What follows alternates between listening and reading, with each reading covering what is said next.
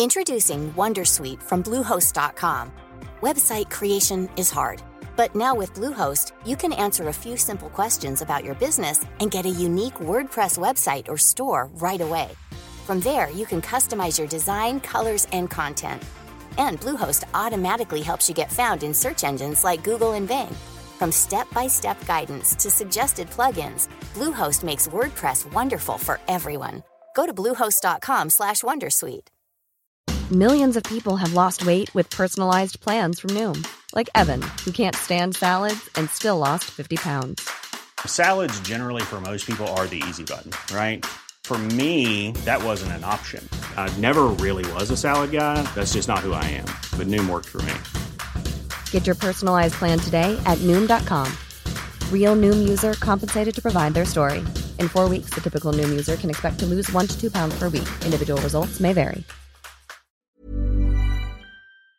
Les amis, bonjour. Je suis très heureux de vous retrouver pour une nouvelle semaine de Grand Prix. Après l'annulation logique du Grand Prix d'Imola, c'est au tour de Monaco de faire son retour au calendrier, trois semaines après le dernier Grand Prix à Miami.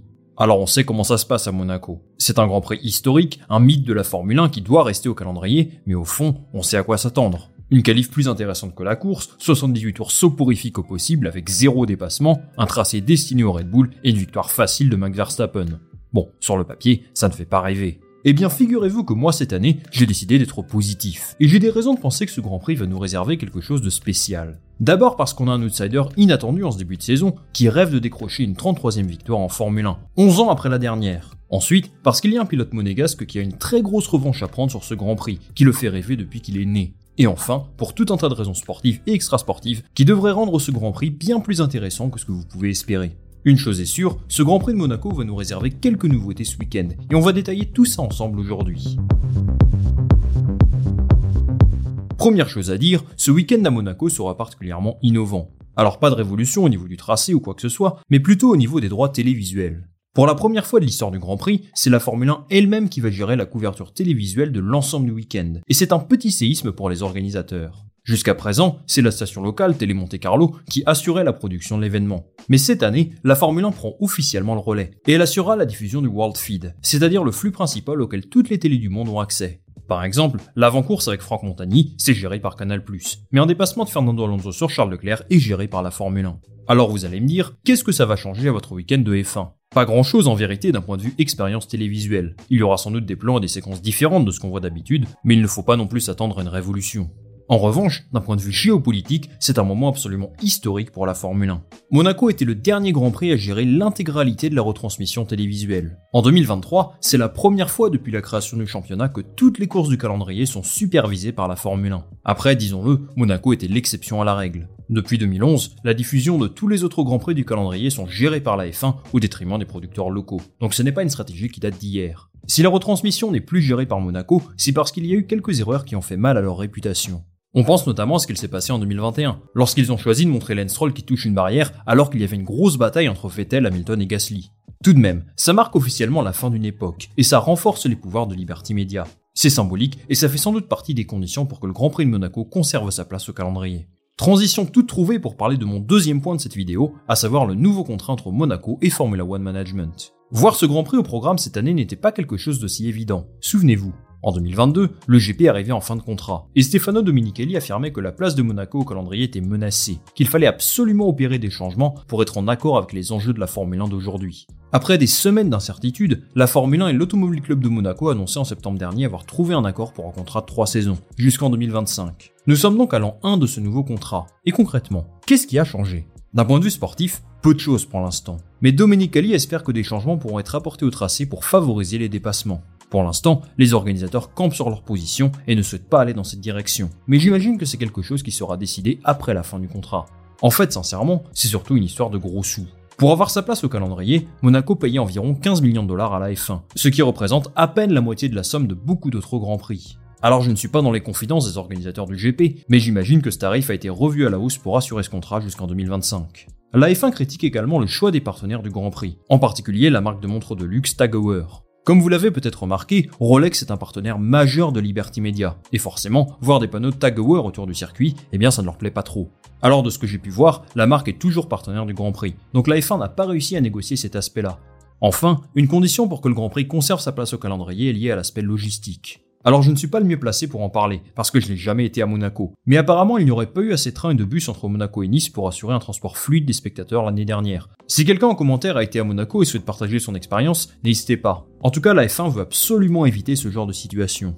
Voilà pour les aspects contractuels du Grand Prix de Monaco, qui ne seront pas forcément visibles en surface, mais qui vont indéniablement changer beaucoup de choses à l'expérience des pilotes et des spectateurs. Passons à présent à la partie actualité sportive, et j'ai d'abord envie de vous parler des conditions météorologiques. J'ai regardé les prévisions météo et on semble s'orienter vers un week-end entier sous la pluie, ce qui pourrait laisser présager une course ô combien intéressante. Alors je ne vais pas trop m'étendre sur le sujet parce que là on est dans la fiction. Mais si les prédictions s'avèrent exactes, la pluie ajouterait un peu de piment à cette course, pour plusieurs raisons.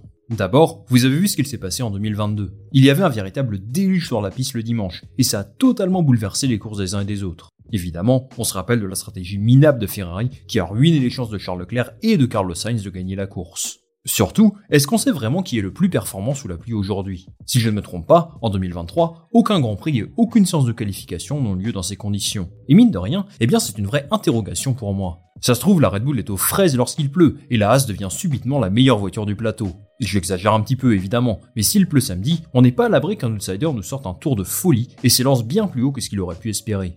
Bien sûr, Monaco a des caractéristiques très particulières, donc la performance sous la pluie là-bas ne sera pas une vérité absolue, mais j'ai hâte de voir ça.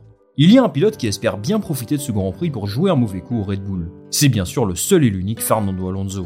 Le taureau des Asturies l'assume. Monaco est l'un des Grands Prix qui doit lui permettre de retrouver la victoire. Il estime que la vitesse lente du circuit place son Aston Martin dans des conditions idéales pour décrocher une pole position qu'il attend depuis 11 ans. D'ailleurs, lui et son équipe sont très doués dans leur communication, puisqu'il a publié un tweet très simple avec une date et un emoji horloge qui désigne bien sûr le jour du Grand Prix de Monaco. Mais concrètement, quelles sont ses chances ce week-end? En fait, tout va dépendre de la performance de la Red Bull. Et quand on regarde ça en détail, je pense qu'il a raison de croire en ses chances ce week-end. Si la RB19 n'a plus rien à prouver en course, elle n'est certainement pas impériale en qualif. Alors vous allez me dire qu'ils ont fait 4 pole positions sur 5, et c'est vrai. Mais l'écart sur un tour n'est pas aussi énorme que ce qu'ils imposent en course. Et surtout, les caractéristiques de Monaco ne les mettent pas dans les meilleures dispositions. La RB19 est extrêmement forte dans les lignes droites rapides, et vous n'êtes pas sans savoir que ce genre de choses ne court pas les rues à Monaco. Ils ont du mal à chauffer leur gomme aussi, donc on n'est pas à l'abri d'une issue favorable à une autre équipe. L'Aston Martin semble mieux convenir à ce circuit, mais la grosse incertitude, c'est la pluie. Sincèrement, en conditions sèches à Monaco, vous allez peut-être me trouver fou, mais j'ai plus confiance en la Ferrari pour aller challenger Red Bull. En conditions humides, c'est autre chose, et j'avoue avoir pas mal de doutes sur l'identité du futur Poleman. J'ai quand même envie de croire en Fernando Alonso ce week-end. Il a dit lui-même, Monaco est sans doute sa seule chance de gagner un Grand Prix cette saison, avec Singapour et Budapest. Connaissant le personnage, on n'est pas à l'abri qu'il nous sorte un tour absolument redoutable pour prendre la pole position et s'imposer le dimanche. C'est un pari un peu fou, et je ne suis peut-être pas très rationnel ou objectif, mais j'ai envie de croire à une victoire de Fernando Alonso ce week-end. Ce serait magnifique et dans la continuité de son début de saison, mais tout dépendra de la performance de la Red Bull. Un autre pilote qui aimerait bien remporter le Grand Prix de Monaco, c'est bien sûr Charles Leclerc. Le natif de la principauté devait gagner l'an dernier, après avoir décroché la pole position. On ne va pas refaire l'histoire, et vous savez très bien comment ça a terminé. Il semble absolument maudit dans les rues de Monaco, puisqu'il n'a terminé dans les points qu'à une seule reprise en quatre participations. Il n'est même jamais monté sur le podium alors qu'il a fait deux pole positions, c'est totalement fou. L'histoire d'amour entre Leclerc et le Grand Prix de Monaco peut-elle enfin débuter ce week-end? Vu les performances de la Ferrari en qualification, je pense qu'il a moyen de faire quelque chose. Le problème pour lui, c'est que sa monoplace est terriblement irrégulière. Elle peut être très forte en qualif, puis très nulle en course, ou alors nulle sur l'ensemble du week-end. Bref, la Ferrari est une vraie énigme cette année, et ça ne rassure personne. Ensuite, il reste sur une horrible erreur lors du Grand Prix de Miami, qui a mis fin à sa qualification de manière prématurée. Ce genre de choses arrive malheureusement trop souvent pour lui, et ça ne le met pas en confiance. Je lui souhaite au moins de s'inviter sur le podium ce week-end, pour le réconcilier avec cette ville qu'il aime tant. Dernière chose qui me donne envie de suivre ce Grand Prix ce week-end, les très attendues évolutions de Mercedes. Les flèches d'argent avaient prévu des améliorations conséquentes pour le Grand Prix d'Imola. Vous avez forcément entendu parler de ce concept de W14 2.0, c'est-à-dire que la monoplace devait connaître une véritable révolution. Sauf qu'entre-temps, le Grand Prix d'Imola a été annulé, et Mercedes a donc décidé d'apporter ses évolutions à Monaco. Je vous avoue avoir été particulièrement surpris de cette décision. Je m'attendais à ce que ce soit reporté au Grand Prix de Barcelone, parce que le circuit a des caractéristiques aérodynamiques qui vont permettre de tester de manière optimale ces améliorations, en tout cas beaucoup plus qu'au Monaco. Mais visiblement, Mercedes n'a pas très envie d'attendre, et on va donc voir la W14 2.0 dès ce week-end. Que peut-on espérer? Une nouvelle suspension avant, un nouveau plancher, ça c'est sûr, et pour le reste, eh bien on est un peu dans l'inconnu. Si Mercedes apporte ces évolutions dès ce week-end, c'est qu'ils estiment que ça va leur donner un avantage compétitif, malgré un tracé si différent de celui d'Imola. Alors je suis très curieux de voir ce qu'ils nous ont réservé, on aura plus de réponses vendredi. Merci beaucoup les amis d'être restés jusqu'au bout de cette vidéo. Dites-moi en commentaire si vous avez hâte à ce Grand Prix de Monaco, si vous aussi vous espérez une bonne performance de Fernando Alonso, Charles Leclerc ou peut-être une Mercedes, je ne sais pas. Moi je lirai tout ça avec attention. Comme d'habitude, si vous avez aimé cette vidéo, n'hésitez pas à liker, à partager ça autour de vous et surtout à vous abonner. Ça me soutient énormément et ça me donne beaucoup de motivation. On va se retrouver très rapidement pour une nouvelle vidéo. Salut à la prochaine